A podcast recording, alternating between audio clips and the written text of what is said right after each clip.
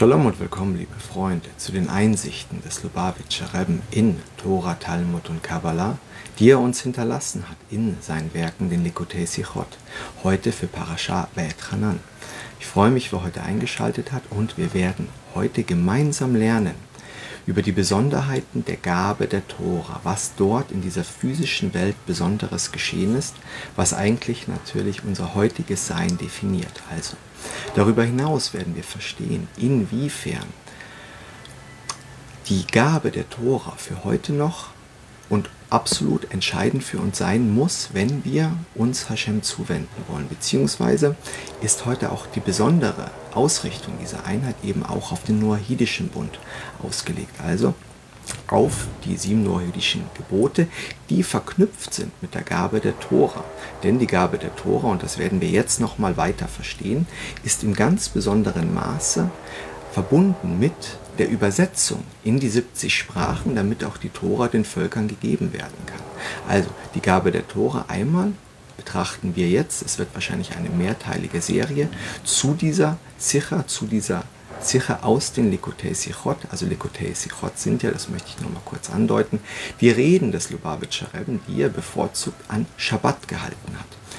Und das ist besonders, denn diese Reden wurden im Nachhinein von seinen Chassiden, von seinen Gefolgsleuten akribisch aufgeschrieben und dann eben uns hinterlassen. Es ist ein gängiges Phänomen im Judentum, dass die großen Gelehrten eigentlich selber nicht schreiben, sondern ihre Schüler es für sie aufschreiben. Das haben wir durch die Linien des Chassidut, das ist uns sehr gut auch bekannt im Rahmen des Baal Shem Tov.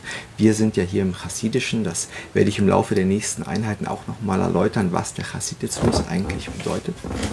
Aber wir sind vor allem über den Chassidismus ganz tief in der Kabbalah.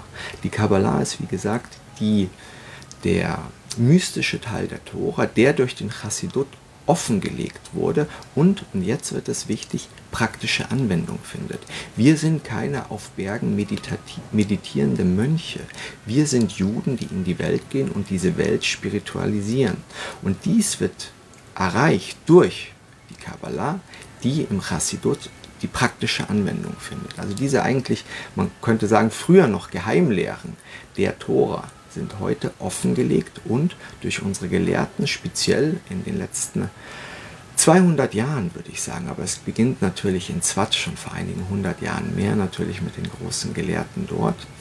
Aber besonders jetzt, seit der industriellen Revolution, war es nötig, mit dem spirituellen Verfall, wir gehen im Chassidut davon aus, beziehungsweise im Jüdischen, mit äh, dem Vermerk auf die Kabbalah und den Sohan natürlich, dass innerhalb unserer Existenz über die Jahre hinweg verschiedene Bewusstseins- bzw. spirituelle Stufen erreicht worden sind bzw. nicht mehr erreicht werden können. Das bedeutet, dass im Laufe der Jahre die Einsicht in die Tora mit dem spirituellen Abstieg der Menschheit immer niedriger geworden ist. Und eine ganz große Kennziffer in diesem spirituellen Abstieg aller Generationen, was uns heute dazu bringt, dass wir eben heute uns als die letzte Generation betrachten. Denn spirituell können wir nicht tiefer sinken und das reflektiert sich in der technischen Revolution. Zeitgleich mit der Offenlegung der Kabbalah in Form des Chassidut hat die industrielle Revolution stattgefunden. Das ist kein Zufall. Das eine hat das andere mit sich gebracht. Wir können jetzt nicht genau sagen, was wie passiert ist. Wir wissen allerdings, dass ein spiritueller Abstieg erfolgt ist. Wir sehen das auch daran eben, dass die technische Revolution bzw. die technische Abhängigkeit des Menschen und das technische Denken vor allem des Intellektes des Menschen weg von der Spiritualität gegangen ist und sich eben in das Technische hineingestürzt hat. Und das ist ein Konter sozusagen unserer weltlichen Existenz durch die geringe Spiritualisierung, diese mit Technik zu beantworten. Umso mehr in dieser letzten Generation, in, die wir jetzt, in der wir jetzt heute sind, ist es für uns entscheidend und notwendig, dass wir erkennen, dass die Technik die Antwort auf die spirituellen Verfall ist und die Kabbalah und der Chassidut die offengelegte Geheimlehre der Tora in der Anwendung, also Kabbalah in der Anwendung, die Antwort darauf ist, unser Leben wieder zu respiritualisieren, also auch die Lehren zu lehren, denn die Tora, die offengelegte Tora, die wir kennen, hat einen starken Effekt auf unsere Seele, aber dieser mystische Teil der Tora hat nochmal einen wesentlich größeren und tiefer wirkenden Effekt auf unsere Seele und hat eigentlich somit die Aufgabe in dieser Welt, und darum wurde er auch offenbart seit der industriellen Revolution über den Baal Shem Tov, über dann zum Beispiel die Chabad-Führer. Also wie gesagt, die Chassiden haben verschiedene Richtungen auch des Chassidismus. Wir sind ja hier ganz tief im Chabad-Chassidismus und eben wir folgen den Rebbeim der Chabadniks und ihre Einsicht und eben damit auch die Einsicht, die sie in den offengelegten Teil der Tora, in den mystischen Teil der Tora haben und eben der Übersetzung dieser in die Bedürfnisse unserer jeweiligen heutigen Generation. Also das ist, was wir eigentlich machen. Wenn wir also Likutei Sichot lesen, das Lubavitcher Rebbe und gemeinsam lernen, dann sind das auch immer tiefgreifende sozusagen Pfeile, die unser Herz, in unser Herz geschossen werden sollen, damit wir wach werden und wie gesagt von diesem mystischen Teil der Tora erweckt werden wieder. Denn nochmal zur Wiederholung, wir sind die letzte Generation vor dem Meschiach. Das heißt nicht, dass es heute passiert. Wir beten dafür. Die letzte Generation ist ein Begriff, der sich sicherlich über viele Jahrzehnte oder auch Jahrhunderte erstrecken könnte. Wir bringen den Maschiach, indem wir, und das bringt uns jetzt nochmal ganz kurz, das ist heute mal wieder eine sehr exzessive Einleitung, aber ich mache das bewusst, denn wir haben es mit sehr vielen neuen Einsteigern zu tun. Das reflektiert die Aufgabe unserer Welt aus der Sicht des Judentums, aus der Sicht, beziehungsweise so wie es uns der Chassidut erst übersetzt, aus der Kabbalah aus der Tora, nämlich diese Welt zu spiritualisieren, damit Hashem, der in einer sehr hohen, also die Göttlichkeit, die in einer sehr hohen spirituellen Ebene verweilt, in dieser niedrigsten der materiellen Welten, das ist jetzt das Buch Tanja, das wie gesagt hier auch unterrichtet wird und ganz wichtig ist, die Anschauung des Tanja auf die gesamte Welt, beziehungsweise wie ist die Welt entstanden, wo ist sie? Sie ist nämlich in Hashem, es gibt nichts außerhalb von Hashem und das in dieser in dieser Welt, die Hashem in sich geschaffen hat, indem er sich zurückgezogen hat. Wir werden das im Tanja auch noch tiefer bearbeiten und es ist auch schon im Tanja bearbeitet worden, ein Wohnort geschaffen wird für Hashem. Denn Hashem hat sich zurückgenommen, in sich einen Raum geschaffen für die Welt. Dort sind wir wie ein Gedanke von Hashem. Das ist ganz wichtig zu verstehen. Wir sind nicht mehr als ein Gedanke von Hashem. Das heißt, er hält diesen Gedanken permanent aufrecht. Und er könnte jedem, jederzeit diesen Gedanken aufhören zu denken und dann würden wir aufhören zu existieren. Also, Hashem hat in dieser Welt uns geschaffen, beziehungsweise in sich diese niedrige materielle Welt, die niedrigste aller Ebenen. Und er kann dort nicht sein. Nur wenn diese Welt durch spirituelles das Materielle erhoben wird, beziehungsweise das Materielle durch das Spirituelle durchdrungen wird. Das machen wir, indem wir die Göttlichkeit anerkennen. Das sind jetzt die ersten beiden Geboten, die die Juden und auch die Noahiden teilen. Also Hashem ist unser Gott und wir sollen keinen Gott neben ihm haben. Der Name ist jetzt nicht relevant, es ist nur wichtig, diesen einen Gott zu, an, anzuerkennen, dass er hinter all dem steht. Denn das Wunder der Schöpfung, wir als Wunder, das, was wir täglich sehen, das hat nur einer geschaffen. Und das irgendwelchen anderen Götzen zuzuschreiben, führt bereits zu weit. Und ich füge noch hinzu, der richtige Monotheismus kennt nur eine Göttlichkeit. Also selbst wir Juden, wir kennen Samechmem, wir sprechen seinen Namen nicht mal aus, den Satan, wie er allgemein genannt wird. Wir geben ihm überhaupt gar kein Gewicht. Er ist genauso wie alles andere in Hashem und er ist, wie wir auch letzten Endes, nur eine Schöpfung in Hashem. Er kann das Göttliche nicht mal durchdringen, nicht mal erreichen, denn das Göttliche umringt ihn. Wir sind eine kleine Blase, ein kleiner Gedanke im in Hashem und genauso ist dort auch jeder andere Engel und alles, was dort ist. Also der wahre Gottesglauben, beziehungsweise der wahre Monotheismus gibt keine anderen Macht, keine andere Entität, irgendeine Kraft, was natürlich damit auch alle mystischen oder okkulten Praktiken ausschließt. Denn natürlich gibt es spirituelle Wesen und und und, aber die sind alle in Hashem, die sind alle Gefolgsleute und abhängig wie wir von Hashem. Also der wahre Monotheismus liegt in Hashem und dieser wahre Monotheismus und jetzt machen wir die Brücke wieder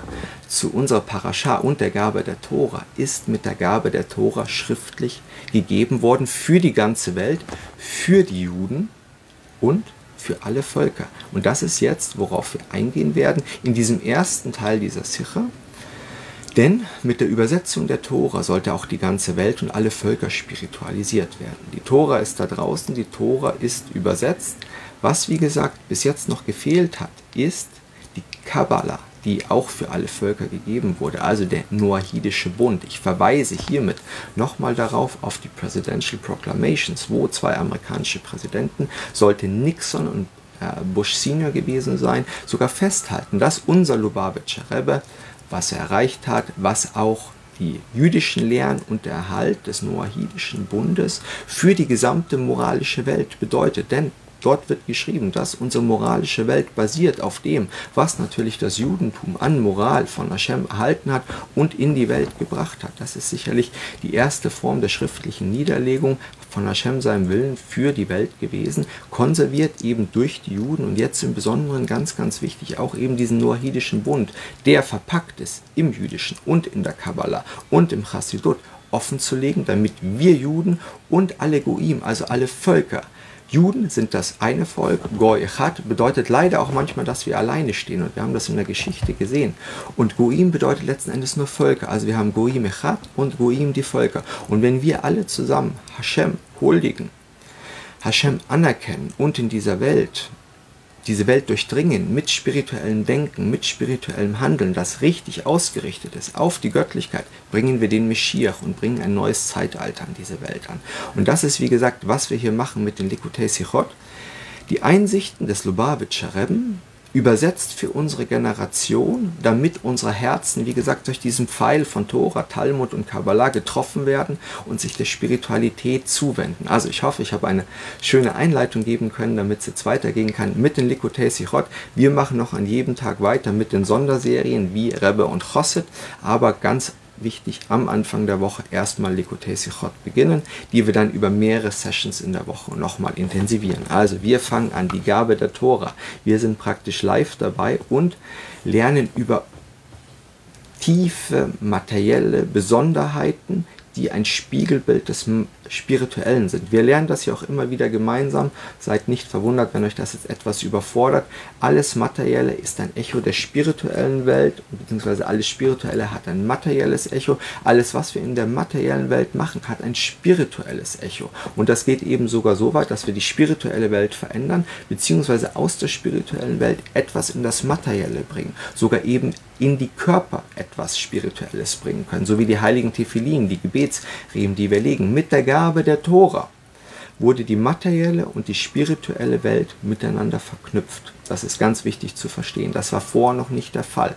Erst durch die Gabe der Tora, die wir jetzt in dieser Parascha nochmal wiederholen, im Buch Dvarim, wie gesagt, das fünfte Buch, noch eine kurze Erwähnung. Die ersten vier Bücher hat Moische gesprochen als Sprachrohr, wie wie ein Rohr durch das Hashem gesprochen hat. Das fünfte Buch jetzt ist wie bei einem Geschenk der Teil, der von der empfangenden Seite dazugegeben wird. Ein gutes Geschenk enthält vom Geber etwas, damit es ein gutes Geschenk ist, muss aber auch etwas vom Nehmer enthalten.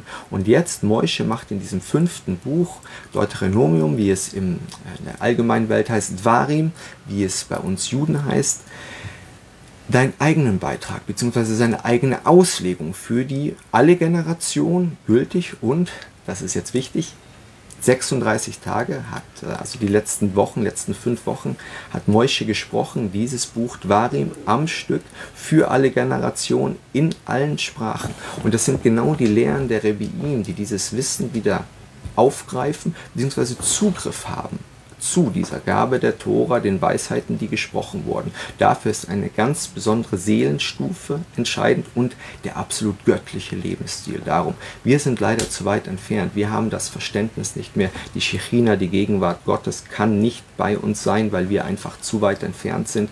Wer etwas anderes von sich behauptet, wird sicherlich hier seinem Yetzahara, also seinem tierischen Trieb erleben, erliegen, der ihm praktisch sagt, du bist selber göttlich, du kannst selber Kontakt zur Göttlichkeit aufnehmen. Das ist, wie gesagt, schon eben der große Verstoß. Wir müssen anerkennen, wir müssen gemeinsam lernen, dass es einfach große Führer gibt. Große spirituelle Führer ist eigentlich ein ganz normaler Schluss. Und wir müssen von ihnen lernen und auf diese Art und Weise haben wir Zugang zu Moisches Befehlen für alle Generationen, allen Wissen, was Moische vermittelt hat.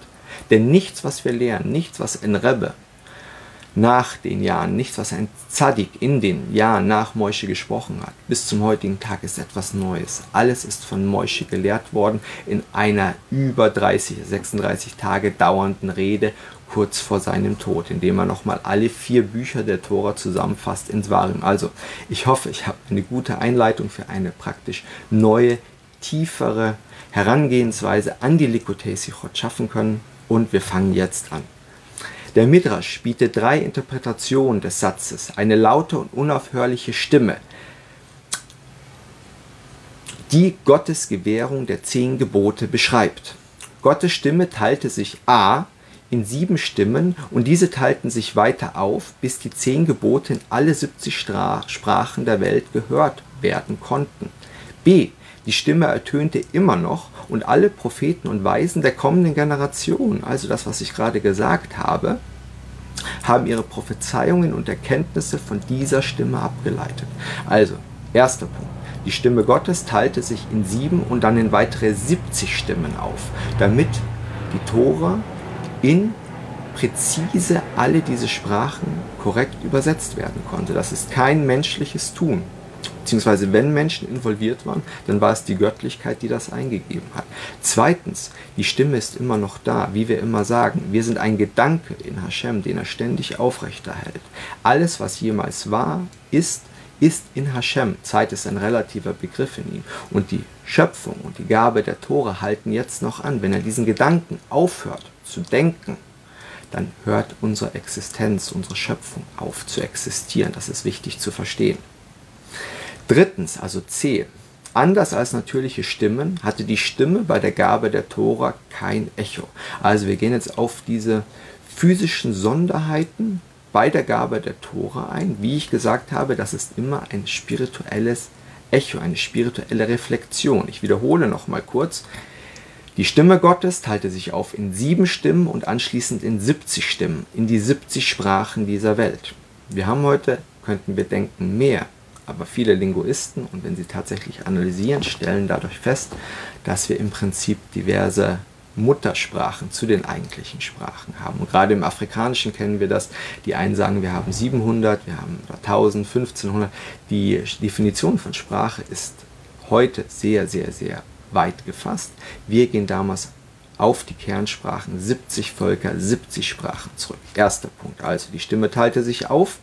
Dann B. Die Stimme ertönt immer noch. Die Schöpfung hält an, die Gabe der Tora hält an. Wir erhalten die Tora in diesem Augenblick, wenn wir lernen. Das ist ein fortlaufender Prozess. Und alle Propheten haben letzten Endes oder alle Eingeweihte oder alle, die uns Einblicke gewähren, wie die Rebiim und Tzadikim, haben letzten Endes Einsicht in diese beziehungsweise hören oder nehmen wahr noch heute die Gabe der Tora und Moisches Weisheit, beziehungsweise was Moische auch hinzugegeben hat und ausgelegt hat, beziehungsweise mit der Gabe der Tora direkt auch von Hashem verlautet wurde. Wir haben ja als die Juden nur die ersten beiden Gebote hören können, weil die Offenbarung so intensiv war. Es ist ein Nahtoderlebnis, Hashem sprechen zu hören, denn das ist die absolute Stimme der spirituellen Welt. Unsere Körper, unsere Intellekte wollen nicht nah an der Spirit nicht so nah sein an der spirituellen Welt. Wir verkraften das nicht. Führt uns jetzt zu weit, das zu vertiefen, aber ich freue mich, das vielleicht an einer richtigen Stelle zu intensivieren. Der dritte Punkt ist, Anders als natürliche Stimmen hatte diese Stimme kein Echo. Also wir werden verstehen, was das bedeutet. Hat die Stimme Hashems hier einen Makel gehabt, dass sie kein Echo hatte? Oder hat diese Stimme, die von überall gekommen ist und alles durchdrungen hat, in dieser Welt keine Reflexion gehabt? Denn nichts konnte diese Stimme aufnehmen, demzufolge keine Reflexion. Ich habe jetzt diesen Punkt schon mal angedeutet, weil es meines Erachtens etwas wirklich Besonderes ist, diese Besonderheiten zu lernen. Wie gesagt, es gibt auch noch weitere Midrashim. Wir behandeln hier eine Sicher zu der Parascha und wir können, wenn die Woche es erlaubt, noch weitere Sichot behandeln. Dort wird dann auch stehen, dass beispielsweise die Wahrnehmung der Juden mit den Augen und den Ohren verdreht wurde. Das heißt, man sah, was man hörte und man hörte, was man sah. So ähnlich. Also das umschreiben die Midrashim, die homolithischen Erklärungen, die für uns, die homolithischen Erzählungen, die für uns der Schlüssel sind, die tieferen Ebenen, beziehungsweise zu entschlüsseln, was an Wissen eben noch in diesen homolithischen Erklärungen verschlüsselt wurde für alle Generationen. Wir machen weiter. Die ersten beiden Interpretationen der Weisen deuten eindeutig auf die Größe der Übergabe der Tora hin und zeigen, dass die Stimme Gottes nicht auf die heilige Sprache oder auf den spezifischen Zeitpunkt der Offenbarung beschränkt war, sondern sich auf eine andere Sprache und nachfolgende Generationen erstreckte. Doch die Tatsache, dass dort Gottes Stimme kein Echo hatte, scheint ihre Größe nicht wiederzuspiegeln. Im Gegenteil, es scheint auf eine gewisse Schwäche von Gottes Stimme hinzuweisen. Außerdem ist eine Erklärung notwendig, denn Gott vollbringt kein unnötiges Wunder. Da eine Stimme im Allgemeinen ein Echo verursacht, erfordert die Tatsache, dass diese Stimme kein Echo verursachte, zumal es eine starke Stimme war, eine Abweichung von der natürlichen Ordnung. Was war der Grund für diese Abweichung? Wir müssen verstehen, wenn wir das jetzt hören, dass eine Abweichung etwas Besonderes ist in der Schöpfung. Hashem hat diese Welt geschaffen, dass sie automatisch selber funktioniert. Er greift nur sehr ungern in die Schöpfung ein, beispielsweise durch Wunder. Darum, wenn ein Wunder geschieht oder wenn ihr etwas in eurem Leben erkennt, das an ein Wunder grenzt, dann fühlt euch wachgerüttelt. Das ist Hashem hat für euch dann seine Komfortzone verlassen, sein Schöpfungsgedanke und dessen, dass ein Gleichgewicht zwischen Offenbarung und Glaube besteht. Wir leben in unserer Existenz heute in einer, wie ich gerade gesagt habe, Gleichgewicht von dessen, wie wir Hashem in dieser Welt wahrnehmen können, nämlich sehr, sehr schwierig. Und damit erfordert dies von uns einen gewissen Glauben.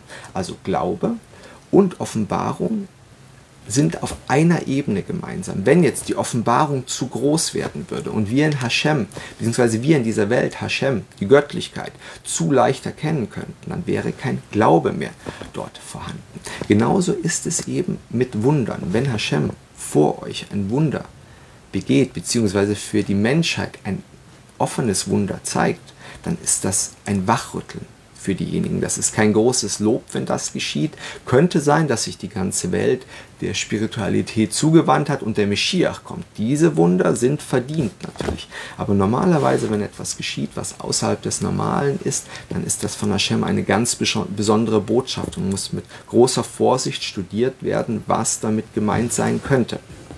Und so wie damals eben diese Abweichung von der Normalität stattgefunden haben bei der Gabe der Tora, ist dort eben auch etwas enthalten für alle Zeitalter beziehungsweise die totale Veränderung der Welt eigentlich. Wie ich das vorher angedeutet habe, ab diesem Zeitpunkt konnten materielle Körper mit spiritueller Heiligkeit durchdrungen und sogar permanent versehen werden, wie wir das an Tefillin sehen, also unseren Gebetsriemen, wie wir das an einer Tora-Rolle sehen, die natürlich eine ganz besondere Heiligkeit hat, nachdem die Tora-Worte dort draufgeschrieben worden sind.